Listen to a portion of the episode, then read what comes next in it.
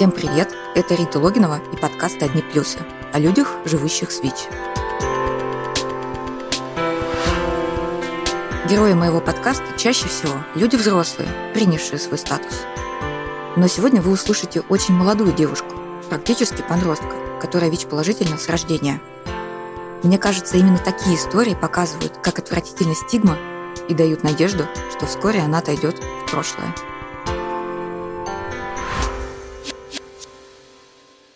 Меня зовут Катя, мне 18 лет, я из Санкт-Петербурга, и открыто со своим ВИЧ-статусом я живу примерно с осени 2020 года, ну, то есть относительно недавно. Катя родилась и выросла в небольшом поселке городского типа, возле Питера. Она говорит, что сперва семья была полноценной. У меня сначала был и отец, и мать. В скором времени отец умер. И примерно, когда мне было 14 лет, летом умерла моя мама. После этого опеку надо мной взял мой брат. В скором времени я переехала, когда мне исполнилось 16, и начала жить, собственно, самостоятельно отдельно. Мои родители ввели, грубо говоря, не самый здоровый образ жизни. Я их за это ни в коем случае не могу осуждать, потому что я мало чего видела, и я мало чего помню, и уж точно не мне, например, осуждать их за образ жизни. Я, в принципе, понимаю, что не все так просто, и не хочу их винить во всем этом. То есть у меня нет злости на свою мать за то, что вот у нее была наркотическая зависимость, впоследствии которой она, собственно, заразилась ВИЧ и передала его мне от рождения, ну то есть от матери к ребенку. Потому что, вероятнее всего, она не принимала АРВТ. АРВТ – это антиретровирусная терапия для ВИЧ-позитивных. Сейчас Катя называет себя ВИЧ-активисткой, и ей очень важно поддерживать людей, особенно подростков, живущих с положительным статусом. Но так было не всегда. Касательно своего детства, я не могу сказать, что я была полностью счастливым и жизнерадостным ребенком, потому что все-таки у меня были моменты, когда я и видела, как моя мать, ну, употребляет. Бывали моменты, когда я приходила к своей бабушке, она мне говорила прямым текстом, вот так и так у тебя мать героиновая наркоманка. Я ей, разумеется, ни капли не верила, говорила, что ты все лжешь, это ты хочешь настроить меня против нее, я тебе не верю, и вообще иди-ка ты подальше куда от меня. Несмотря на то, что моей матери была подобного рода зависимость, я не могу назвать ее какой-то плохой матерью или каким-то плохим человеком. Несмотря на все, что она делала, она пыталась дать мне то, чего не было у других детей. У меня была еда, у меня была одежда. Не было такого, чтобы я шлялась где попала, и родителей не было, не знаю, целыми днями дома. Даже если и такое было, то воспоминания у меня все равно хорошие отложились. ВИЧ у Кати с рождения передался от мамы, но до 13 лет с ней об этом открыто не говорили. Это было летом. К нам ездила психологиня какое-то время, она расспрашивала меня про мою жизнь, говорила, что в целостности все на самом деле прекрасно. Если постараться, то у меня все в жизни будет хорошо. И через какое-то время она сказала, что приедет к нам в последний раз. И вот они сидят напротив меня, психологиня, моя мама, я сижу за компьютерным столом на стуле. Они снова затирают всю эту штуку про жизнь, что это просто невероятная вещь, и что нужно очень стараться. А потом резко вбрасывают, что у меня ВИЧ. Я опешила, не поняла вообще, в чем дело. Вижу, что моя мать очень сильно переживает. Она сидит с взволнованным лицом, глядит на меня. Я понимаю, что я не хочу, чтобы она как-то переживала, волновалась, сидела напряженная. Я говорю, что я знаю о том, что у меня ВИЧ, что я посмотрела в интернете название препаратов, которые мне говорили пить. И вот таким образом сама, мол, разобралась, не переживайте, вы не открыли для меня, не знаю, Америку. Мне самой все было давным-давно известно. У них отлегло, все успокоились, но я на самом деле вообще не успокоилась, мне было нехорошо, мягко говоря. Психологи, которые работают с темой ВИЧ, советуют не делать из диагноза тайну для детей. На ребенке, особенно если речь идет о подростке, тоже лежит часть ответственности за лечение. Если он ничего не будет знать о своем здоровье, то не будет и мотивации пить лекарства. Кате, которая довольно поздно узнала о статусе, было трудно пить таблетки. Возможно, мне что-то и давали. Я вот точно заявить стопроцентно это не могу, потому что у меня очень сильные провалы в памяти. Но я помню, как я опять же начала пить таблетки вот в эти вот 10-12 лет. Я помню это очень отчетливо, потому что я ненавижу пить таблетки. Когда я была маленькая и когда я болела, мне очень часто давали бисептол, такие большие, очень горькие белые таблетки. И меня каждый раз от них тянуло блевать. То есть мне было просто омерзительно. И бывало, когда я пила эти таблетки буквально с тазиком на руках, потому что если меня вырвет, то мне нужно их пить по новой. И из-за всего этого, когда я, например, даже смотрю на таблетки или держу их в руках, особенно когда пью, у меня срабатывает рвотный рефлекс. Я его, конечно, подавливаю, но психологически это, конечно, очень сложно. У меня были периоды в жизни, когда я забрасывала таблетки. Это было скорее из-за того, что у меня было нестабильное психическое состояние и очень частые провалы в памяти. Могла бы быть ситуация, что я выпью либо две таблетки, ну, то есть я выпью первую, потом подумаю, ну, наверное, я не выпила, и выпью снова. Либо я просто забывала про таблетки. Я ставила несколько будильников, и я просто сбрасывала их, когда наступало время, или откладывала на 5 минут. Откладывала, откладывала, а эти 5 минут так и не наступали, я просто забывала и ложилась спать. Так, кстати, бывает не только с детьми. Взрослые ВИЧ-положительные зачастую тоже не понимают, почему нужно пить таблетки каждый день в одно и то же время. То есть они не могут этого до конца принять. В самом начале, когда мне только назначили, я пила то ли 6, то ли 8 таблеток. И потом все пошло на убыль. И я помню, как я сидела в кабинете и говорила, ну, меня вот тошнит от одного препарата. И мне сказали, а почему ты раньше об этом не сообщила? А я раньше думала, что это нормально, что меня тошнит от таблеток именно по-настоящему. Мне поменяли таблетки, на всего одну таблетку. Я была очень этому рада. Я сейчас пью просто эвиплеру раз в сутки и не вспоминая об этом до следующего дня. Я понимаю, что это то, что нужно делать, и это то, что необходимо в первую очередь мне. Это для моего здоровья, это для моего блага делается. Я без этого, грубо говоря, жить не смогу. Потому что, по сути, единственный момент, когда я вспоминаю о том, что у меня ВИЧ, это только тогда, когда я пью таблетки поздно вечером. Кроме таблеток, которые давались Кате с трудом, в ее жизни были и другие сложности, связанные с тем, что мама употребляла наркотики. У меня, например, были э, времена в жизни, когда моя мама уезжала в больницу, и я жила одна. Иногда приходила бабушка с едой, и, в принципе, мне вообще не нравится жить полностью одной, без какого-либо человека рядом, потому что поначалу это кажется забавным и даже классным, что вот ты подросток, ты можешь жить один, тебя никто ничему не заставляет, тебе не нужно мыть посуду под присмотром кого-то, но потом наступает только момент, когда ты возвращаешься с полным сознанием того, что тебя дома никто не ждет. Ты встаешь с кровати утром, просыпаешься, ты готовишь завтрак на одного, если вообще его готовишь, если у тебя есть на это сила, ты убираешься, потому что тебе это надо, а не тебя кто-то заставил. В самостоятельном проживании есть как свои плюсы, но и минусы. Мне, например, гораздо спокойнее легче, если я живу с каким-то человеком, с которым я чувствую себя, например, на одной волне и в безопасности. Если, слушая Катю, вы хотите обвинить ее маму, просто скажу, что женщины, употребляющие наркотики, могут быть хорошими матерями. Наше государство и общество безжалостны к этим женщинам, но им нужно не осуждение, а поддержка со стороны близких, а еще социальная и медицинская помощь. Все это на мне неплохо так отразилось, и мне, например, было просто очень сложно сказать ей, что я ее люблю, что я ее обожаю, вот, что давай мы обнимемся с тобой. Какое-то время я была полностью одна, когда была ребенком, вот прям очень маленьким ребенком, потому что она не сразу стала вот такой прям матерью-матерью. И бывали, конечно, моменты, когда у меня, например, не было друзей, мне было не с кем гулять, я оставалась полностью одна, и я как ребенок начинала винить в этом себя. Были моменты, когда я привыкала жить, грубо говоря, без матери. Разумеется, она, ну, жила со мной, но все равно, когда она попыталась сблизиться со мной через некоторое время, я от нее, наоборот, уже отдалилась, и мне было сложно понять, в принципе, что такое материнская любовь, как она работает, и как мне отвечать на это взаимностью, чтобы мне не было как-то стыдно из-за всего этого. Потому что я не знала, что является нормой, а что не является нормой. И потом, через какое-то время, она попыталась со мной наладить контакт, хотела со мной общаться и так далее, но из этого всего вышло только то, что, по сути, мы были соседями. Она в своей комнате, я в своей комнате, я ее к себе не подпускала. О чем я, кстати, на самом деле очень сильно жалею, потому что не могу назвать себя самой прилежной дочерью на самом деле.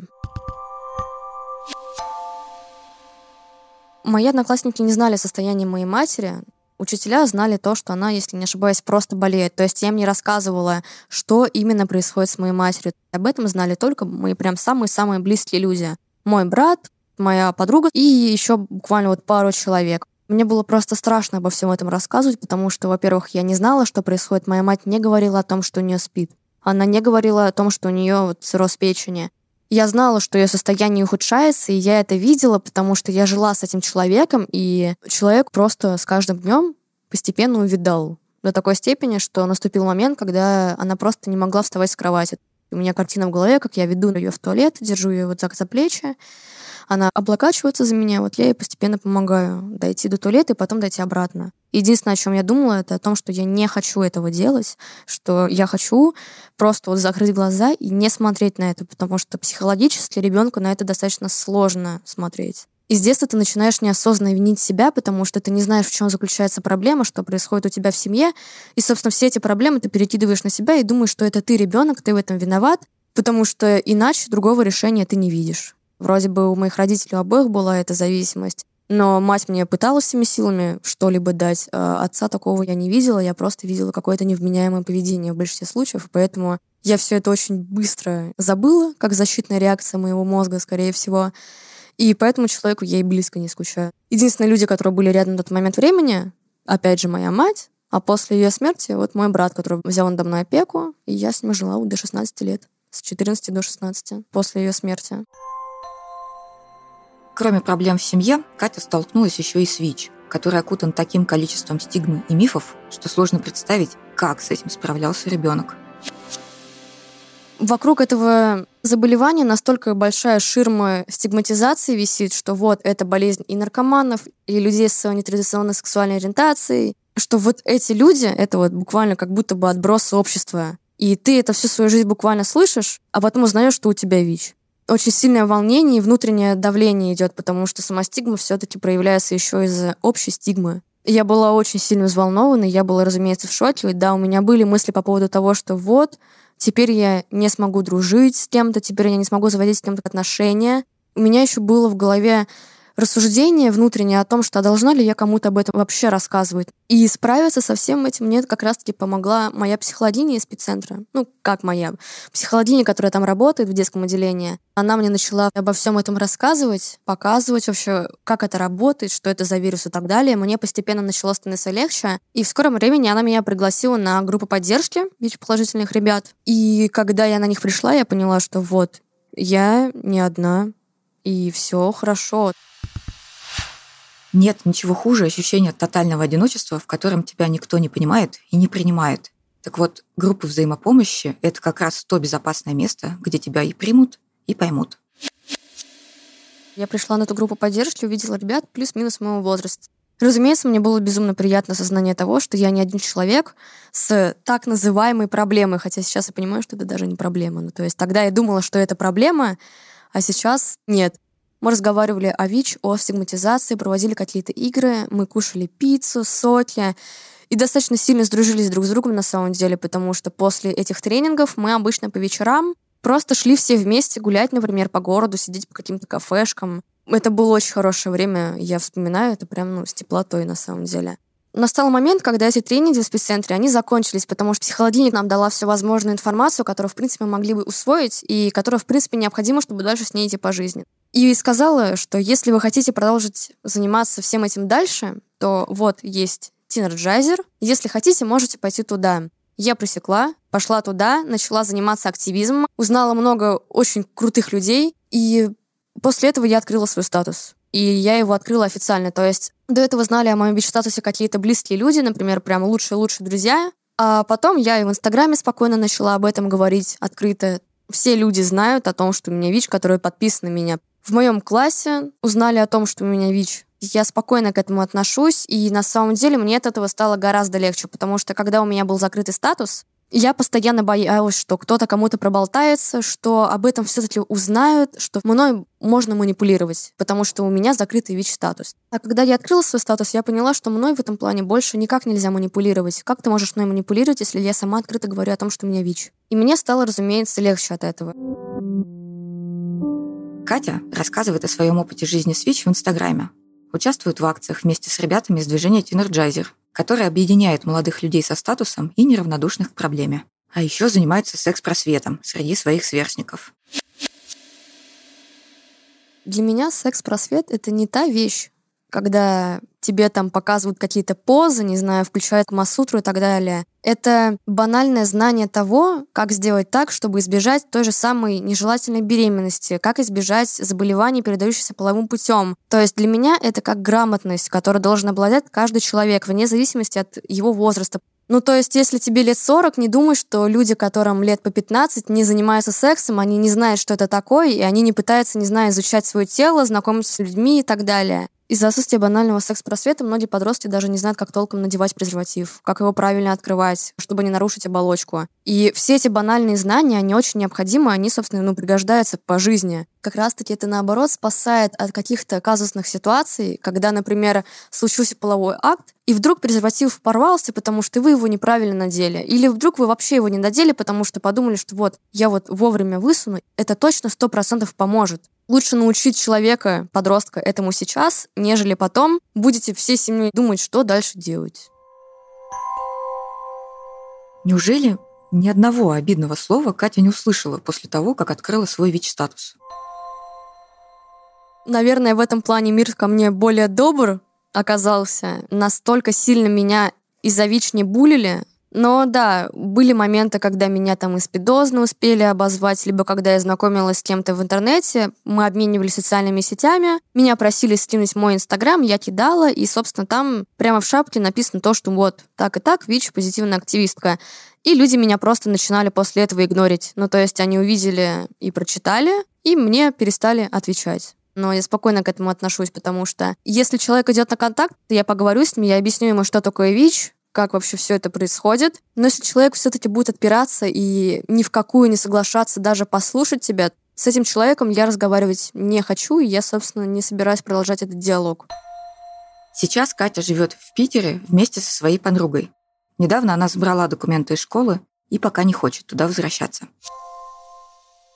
Я забрала документы из 10 класса еще весной. Я не горю желанием вообще сейчас возвращаться в школу. Я хочу себе дать хотя бы один год передышки от любой учебы, неважно, школа это, колледж какой-то. На данный момент времени я понимаю, что я пока что к этому не способна. Ну, то есть у меня нет никаких ресурсов для того, чтобы продолжать учение. У меня биполярное аффективное расстройство. И об этом я узнала не очень давно, потому что ранее я у психиатра наблюдалась. И мы изначально думали, что у меня просто хроническая депрессия. Потом, когда у меня резко появилось маниакальное состояние, если быть точнее, гипоманиакальное, вскрылось то, что вот да, вот биполярное эффективное расстройство, мы с ней поговорили, она назначила мне препараты. Я скачу от гипоманиакального состояния к депрессивному эпизоду. Сейчас у меня депрессивный эпизод, но я могу вставать с кровати, куда-то ехать, общаться с людьми и так далее. Пока что у меня есть на это сила, и это очень даже хорошо, потому что бывают моменты, когда ты просто лежишь, и ты не можешь встать, просто потому что тебе плохо. А из-за того, что тебе плохо психически, тебе плохо физически становится. И это очень сильно большая проблема, это препятствует к тому, чтобы ты, в принципе, чем-то занимался. Многие люди еще говорят, мол, да у тебя крыша над головой есть, у тебя есть еда, кровать, что ты грустишь? Поплачь, и это пройдет. Тебе вот просто грустно, и все. И вообще, какие могут быть проблемы, в принципе, у ребенка? Да, сейчас у меня непонятная фигня, я планирую с этим разбираться. Я уже пытаюсь постепенно с этим разобраться. Но все пока что очень нестабильно. Таких ВИЧ-положительных подростков, чьи родители умерли от СПИДа, в России тысячи. Каждый из них и так пережил столько, что не заслуживает ни одного косого взгляда, а только поддержки и уважения. Ну и, пожалуйста, позаботьтесь о себе, сдайте тест на ВИЧ и начните терапию, если вы ВИЧ-позитивны. Так мы избежим новых смертей, а еще так вокруг нас будет меньше детей, растущих без родителей – в описании этого эпизода я ставлю ссылки на полезные сервисы, которые могут помочь узнать ВИЧ-статус, принять диагноз, начать лечение. А еще я дам ссылку на инстаграм Кати. Напишите ей, что она крутая. С вами была я, Рита Логинова, и звукорежиссер и композитор Глеб Лиманский. Спасибо, что слушаете нас.